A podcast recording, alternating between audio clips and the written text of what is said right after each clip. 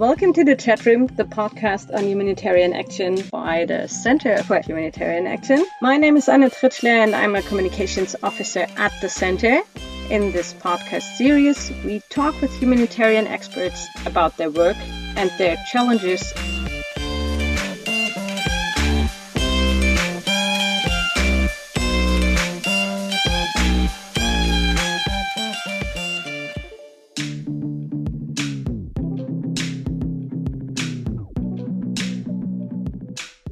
Our topic today is the humanitarian digital divide. What is that? People not working in the humanitarian sector are often not aware that new technology driven approaches are already an integral part of humanitarian responses. These technologies have many benefits for aid users and aid organizations, but they also deepen the power imbalance. They have impacts on inclusion just one example to illustrate this. Nowadays, biometric identification is often used to distribute cash. So people go to an ATM, scan their iris, and can withdraw money. This is very efficient and, of course, also less vulnerable to fraud. But it also excludes certain population groups, for example, older people or people with eye conditions, because they struggle to use this method. So, digital divide means there is a gap between people who have access and can use new technologies and those who lack this access. To discuss this digital divide in the humanitarian sector, I have invited three experts on this field to the CHAtroom. All of them are researchers in the humanitarian policy group at ODI. Welcome, Kerrie Holloway, John Bryant, and Oliver Lough. Let's start. I ask you to bring something that would symbolize your path into or your work in humanitarian action? Oliver. I brought an Excel 2003 workbook, and you can't see it because you've clicked on it and it's just giving you error messages about broken links and compatibility. Um, but it's there.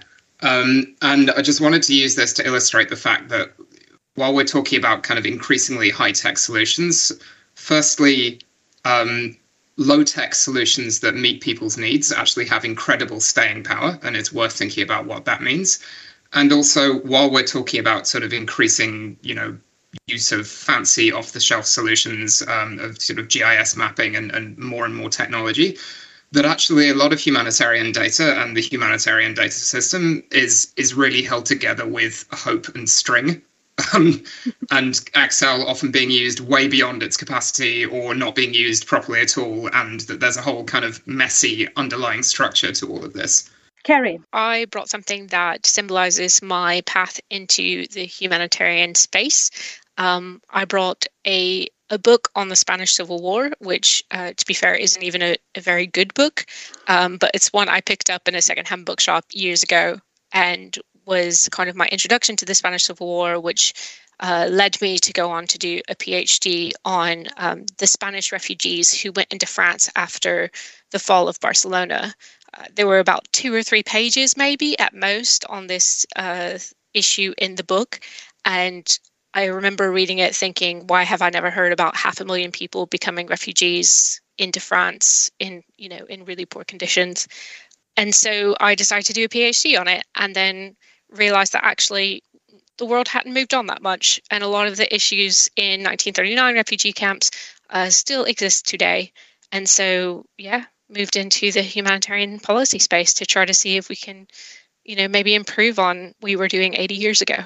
John. So, I'm going to be talking a little bit about digital mapping and humanitarian action today. So, I have brought a recommendation, which is uh, a blog by an academic called Ben White. Uh, it's called Singular Things. And part of what it covers is the impact of very top down depictions of refugee and displacement camps. So, how satellite images and aerial photography contribute to a particular sort of set of narratives when it comes to how we frame and how we organize humanitarian responses.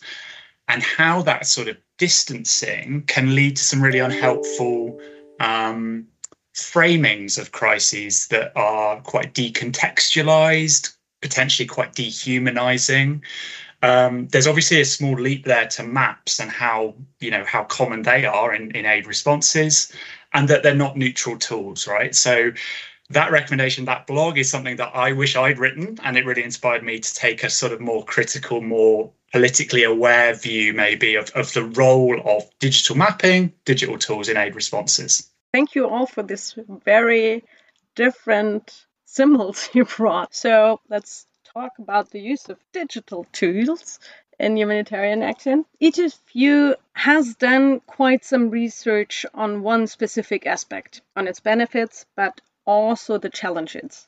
Let's dive into that. In the very beginning, I mentioned as an example the cash withdrawal with iris scan. Kerrie, what else can be done with biometric identification in humanitarian action, and what risks do you see? I think a lot of people probably think of these types of uses in the first instance. So you see the publications that kind of say, oh, people are using their biometrics to shop at a supermarket or to withdraw cash. But actually, the reason biometric kind of entered the humanitarian sector was because of registration. And I think registration of um, partic- particularly of refugees is still where it's used most. So it was originally used kind of in the, the repatriation process for Afghan refugees in Pakistan back in the early 2000s, and then has increasingly been used more and more to register refugees when they come into a camp setting, for example, uh, or when they enter a country and they want to try to receive assistance. Quite often they'll register. I think one of the risks of this is that in the heads of a lot of refugees, there's no distinction really between registering their biometrics for registration and registering for assistance. And so, what can happen is that a lot of people don't understand why they might not be receiving assistance if they've registered with UNHCR, for example, with their biometrics, um, because to them, they're they're basically signing up to want to say they want to receive assistance, and then they might not get it because actually the assistance process is a completely separate one. And when we talk to humanitarian agencies about this, what they say is that, you know, biometrics are for registration. And because we have them, we have started to use them in service provision, but actually these are two separate processes. But again, in the heads of refugees, I don't think they are. I think in general, they see them much as one and the same. Other risk that we looked at um, had to do with informed consent and choice. So, as you can imagine, if you go into a country and you're either being put into a camp or perhaps you're trying to register for assistance and you're giving all your information and that includes your biometrics, then having someone explain adequately what the risk of giving those biometrics are and what the whole process entails and what the technology does is going to be extremely difficult in some situations.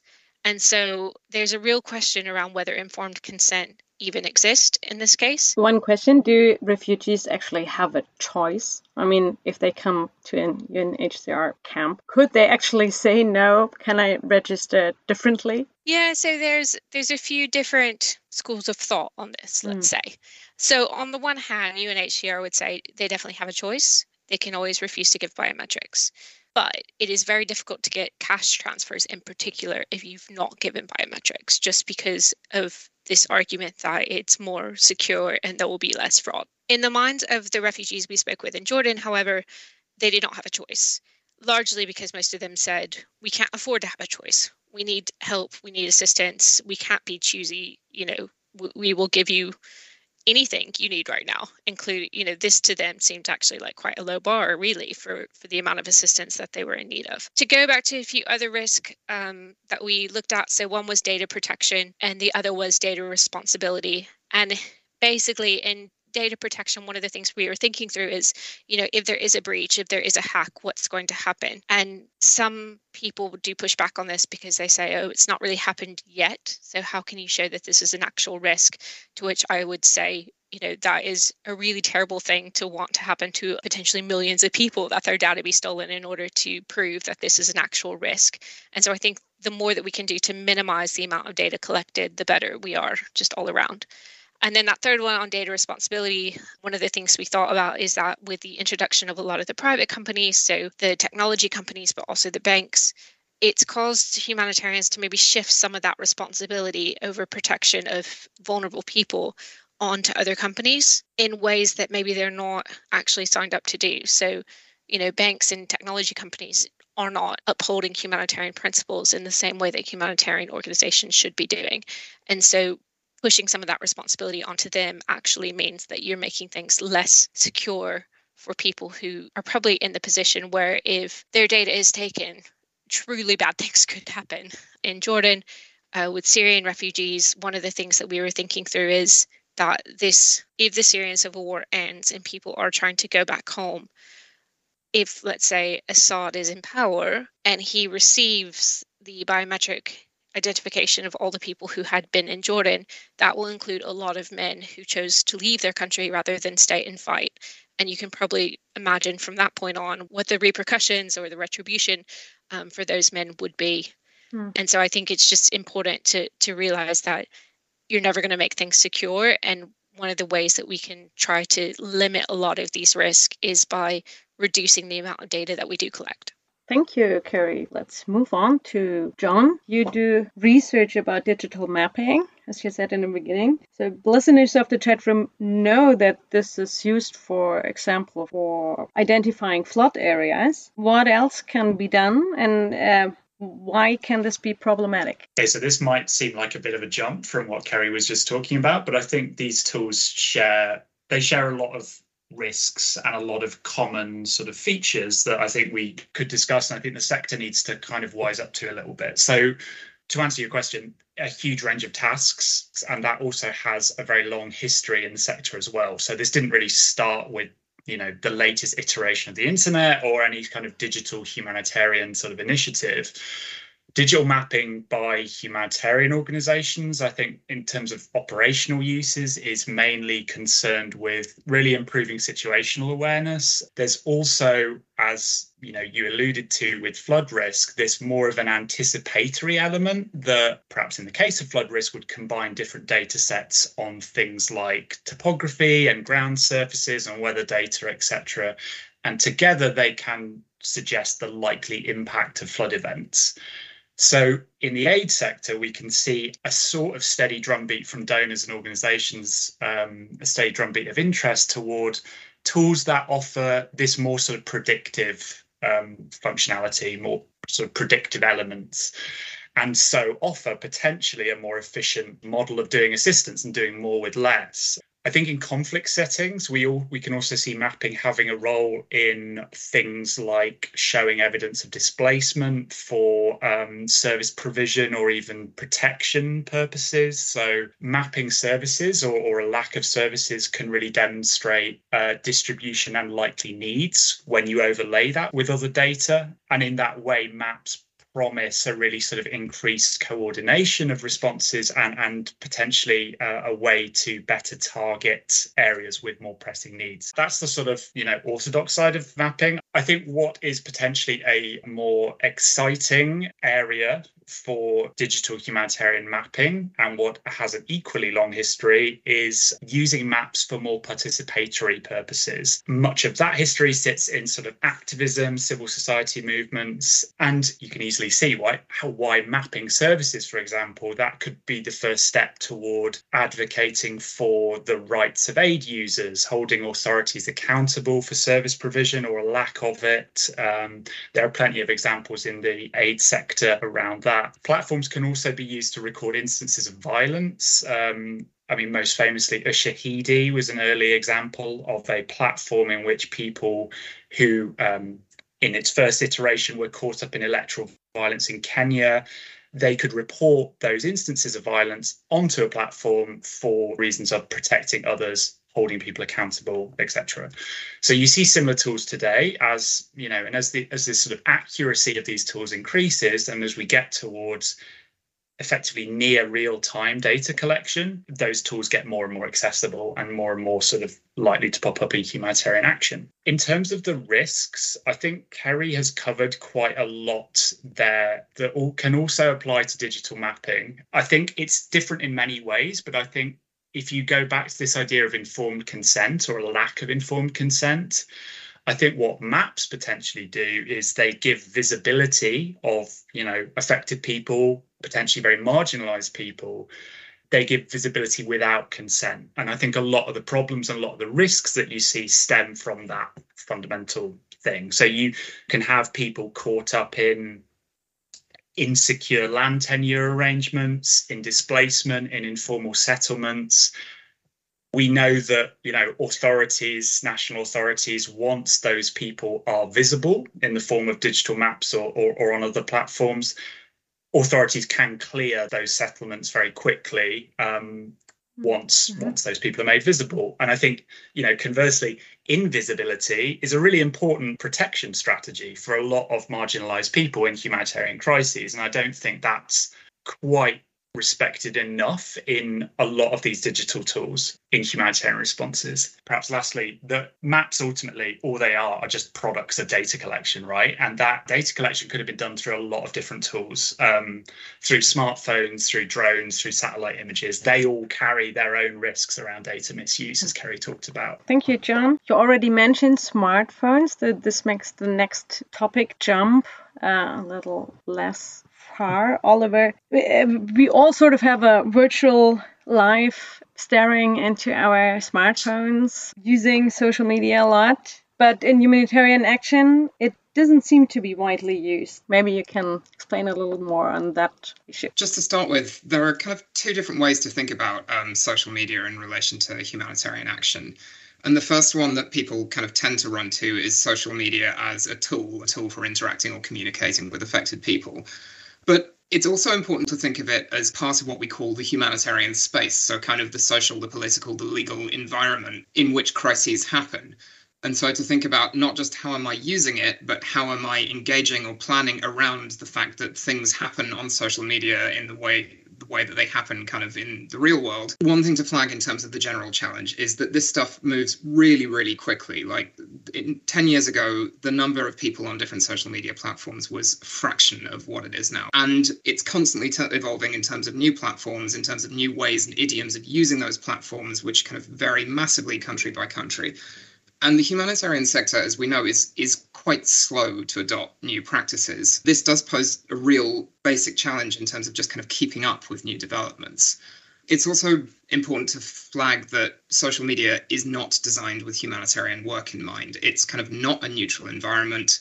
Um, it's harvesting and selling people's data for a profit. It's driven by visibility and by popularity. It's not driven by questions of kind of protecting people and identifying their needs. Another main issue here is that it is quite often perceived to be a massive risk, um, and both to affected people who are using it and to organizations who are trying to engage. And we see this changing kind of really in 2017 around the Rohingya crisis, um, when you sort of had Facebook being widely used as a tool of hate speech that was, you know, mm-hmm. viewed mm-hmm. to be contributing to hastening the Rohingya genocide and the expulsion of the Rohingya from Myanmar. And that's a real shift from how people were looking at it in the early 2010s, and especially sort of in the Arab Spring and the Greek refugee crisis, where it was viewed as kind of this tool to democratize humanitarian assistance and to sort of bypass um, old ways of communicating and, and thought about in a very positive light. So we have seen this sort of turn from maybe an over optimistic view earlier to now a, a really big focus on, on risk and problem.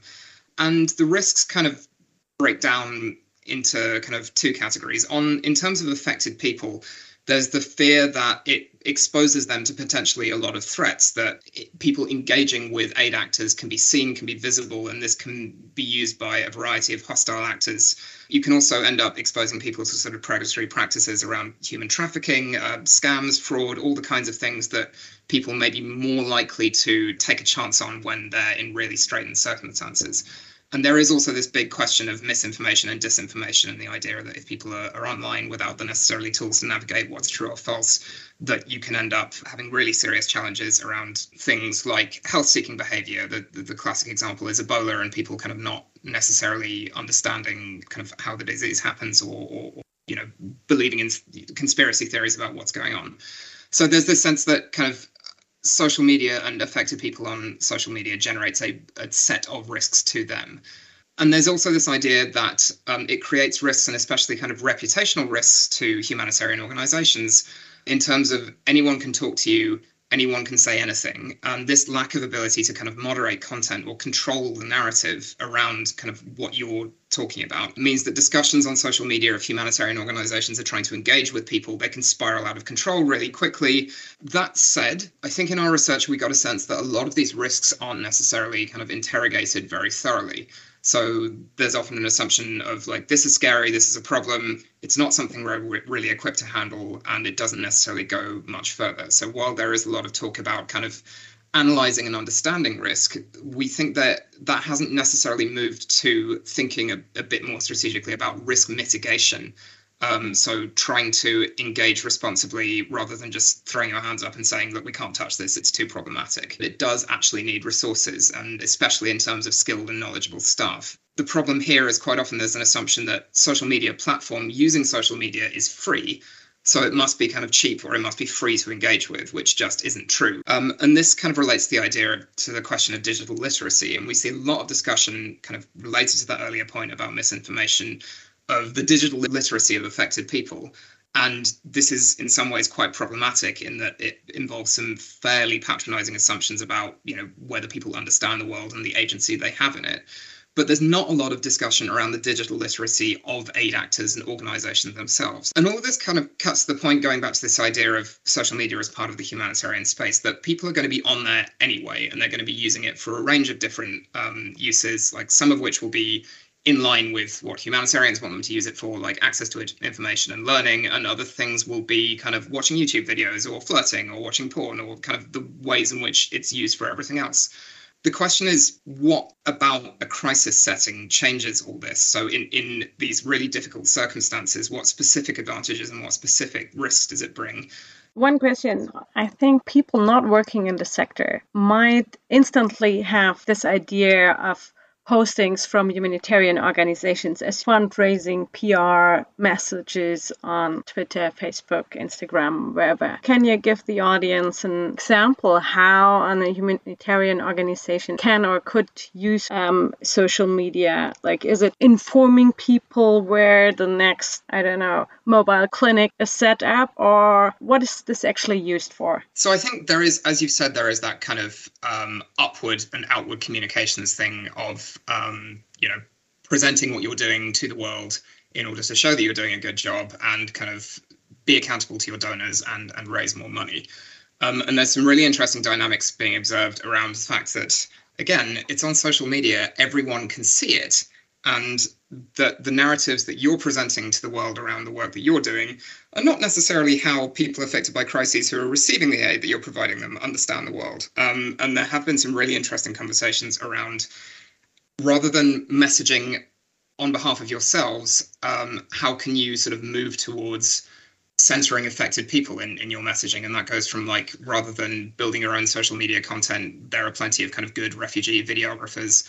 Can you enable them to produce their own content or sort of, you know, local digitally based civil society groups?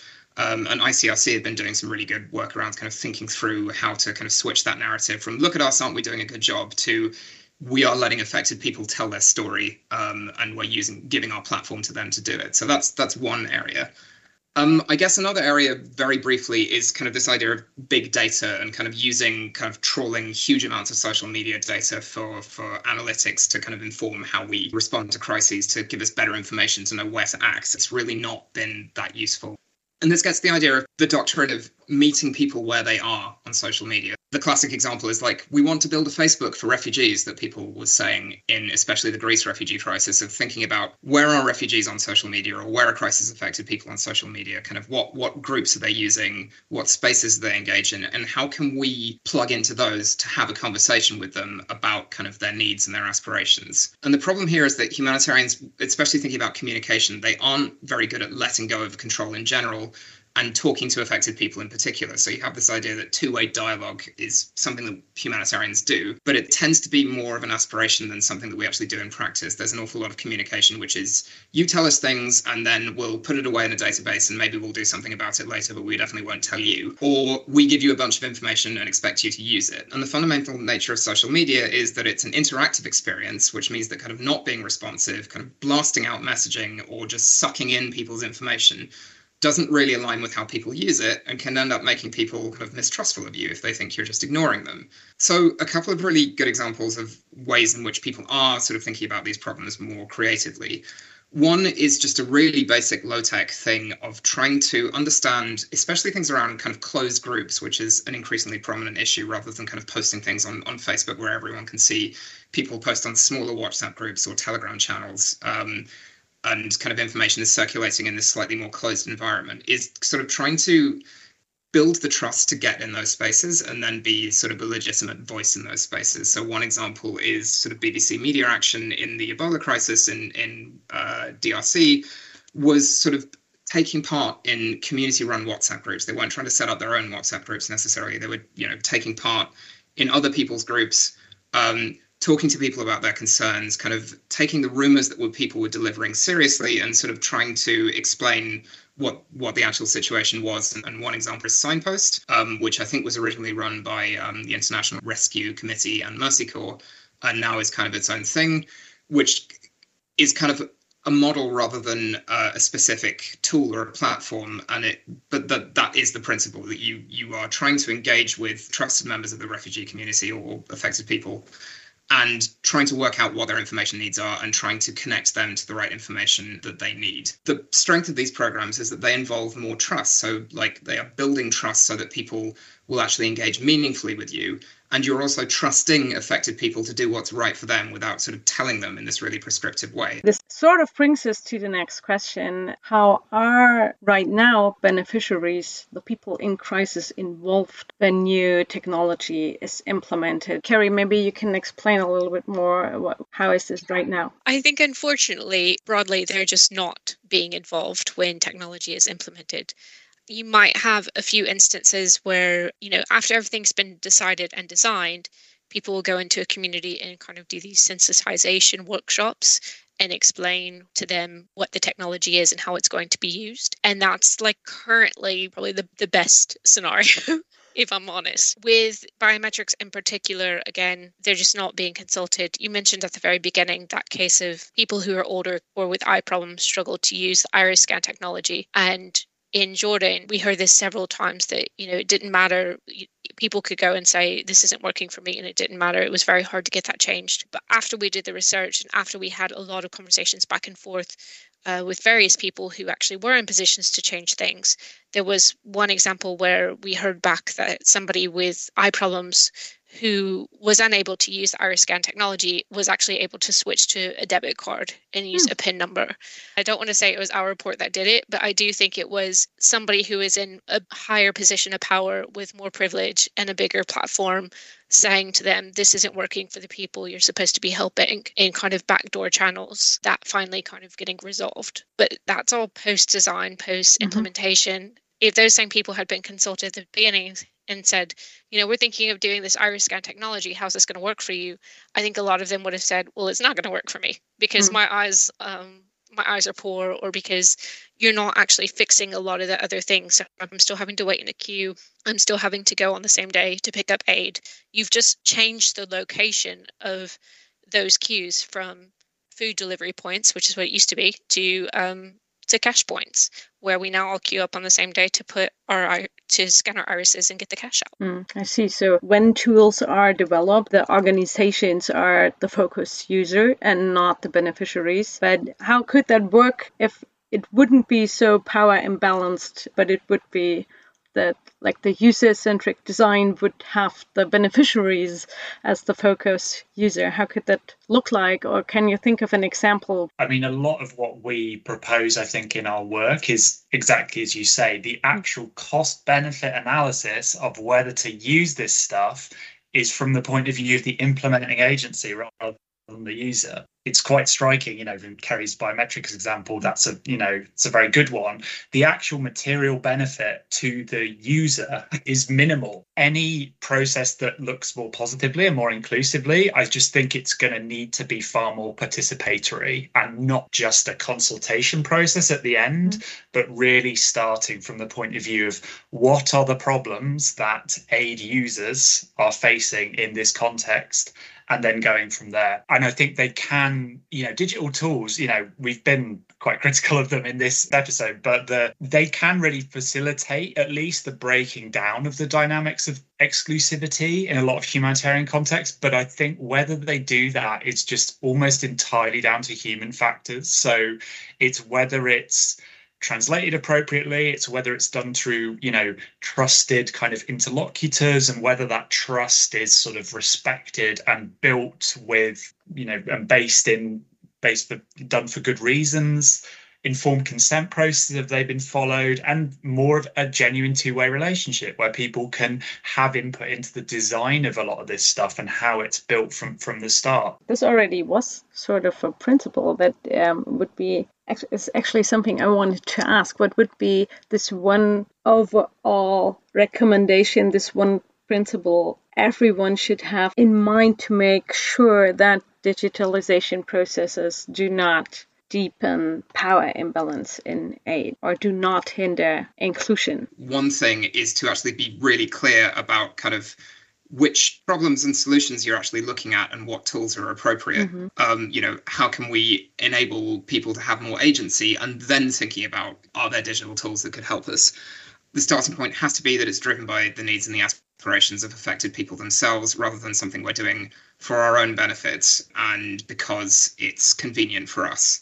And this sounds quite woolly, but I think if you try and apply it to some pretty major initiatives and biometrics or kind of the plethora of apps and digital solutions built sort of for mm. refugees rather than with them, a lot of these just don't really pass that sniff test. And it's kind of interesting to think about that. I'd just like to leave you with something that I read recently that really resonated powerfully with me. Um, and it's from someone called Arathi Krishnan, who's done a lot of work sort of thinking about digitizing aid and digital futures. And just related to the idea of sort of who is this for and why, one question that she suggests we ask ourselves is sort of imagine by implementing this change or this technology today, what future good might we prevent from happening? So, not just thinking about, oh, how can this, what new things can this do, but sort of what are the unintended harms? What pathways does it close off? Um, and having that as part of the conversation, I think, is also really, really important. So, two principles actually. Our podcast always ends with this one question about the future. What do you hope for regarding humanitarian action of the future? Or maybe because we're talking about digital tools, if you were asked to decide for one tool that should finally be implemented on large scale, which one would it be? I think it is more about a mindset change, right? And it's it, it that's that scalability, that sort of Silicon Valley as default approach, mm-hmm. I think has led to a lot of the problems that we've talked about in this episode. Mm-hmm. I think so. The future I'd like to see is one that where digital humanitarian technologies enable that diversity. They start with problems of affected people, they work from there. And, you know, what you'll end up with is a lot of messy, imperfect platforms that are diverse and, you know, people can demonstrate agency on them and you know the humanitarian sector works with that rather than uh, rather than prescribing what i wish for is that uh, people had more digital rights so a lot of the problems in a lot of places actually stem from the fact that people don't have rights to do certain things. So in Jordan, for example, they don't have a right to have a bank account. So the bank accounts actually are all embedded underneath UNHCR's bank account, which is why the system is the only one that they can use. So you're yeah. taking away a lot of their hmm. choice and agency by preventing them from being financially included and digitally financially included in the country. And then the other example I would give is the fact that unless I'm mistaken, Rohingya refugees in Bangladesh still don't have the right to own a SIM card. So they're unable to use a lot of the social media or the the mobile money or any of those kind of technologies you might think about scaling just because they're not technically allowed to mm. have a SIM card. Not a lot of them do because you can get them other ways. But if you think about it, not in the humanitarian context, that also cuts out their ability to talk to their family and friends, many of them who may still be in Myanmar or who may have moved on to other places. Um, so I think digital rights more than digital tools is something we should really be focusing on. Fundamentally, I think I wanted to say originally universal internet in refugee camps or in, in, in mm. refugee spaces as one tool, but I think you can go even more basic and actually say access to electricity and connection to the grid just some of the really basic infrastructural things that are often just kind of assumed to be okay that you can have a refugee camp in a, a even a middle income country that is somehow not connected to the grid and that that's that's acceptable so i think sort of thinking through the enabling environment, what research colleagues in Uganda called these infrastructures of exclusion that make life really hard for people to have even the most basic digital lives need to be addressed. I have the feeling I could have easily done three different podcasts with each one of you, of course, but there's so many fields to cover in the CHAtroom. So thank you for these insights today. Thank you for having us, Anne. Yeah, thanks, Anne. For putting up with us. And this is it today from the CHAtroom, the podcast on humanitarian action.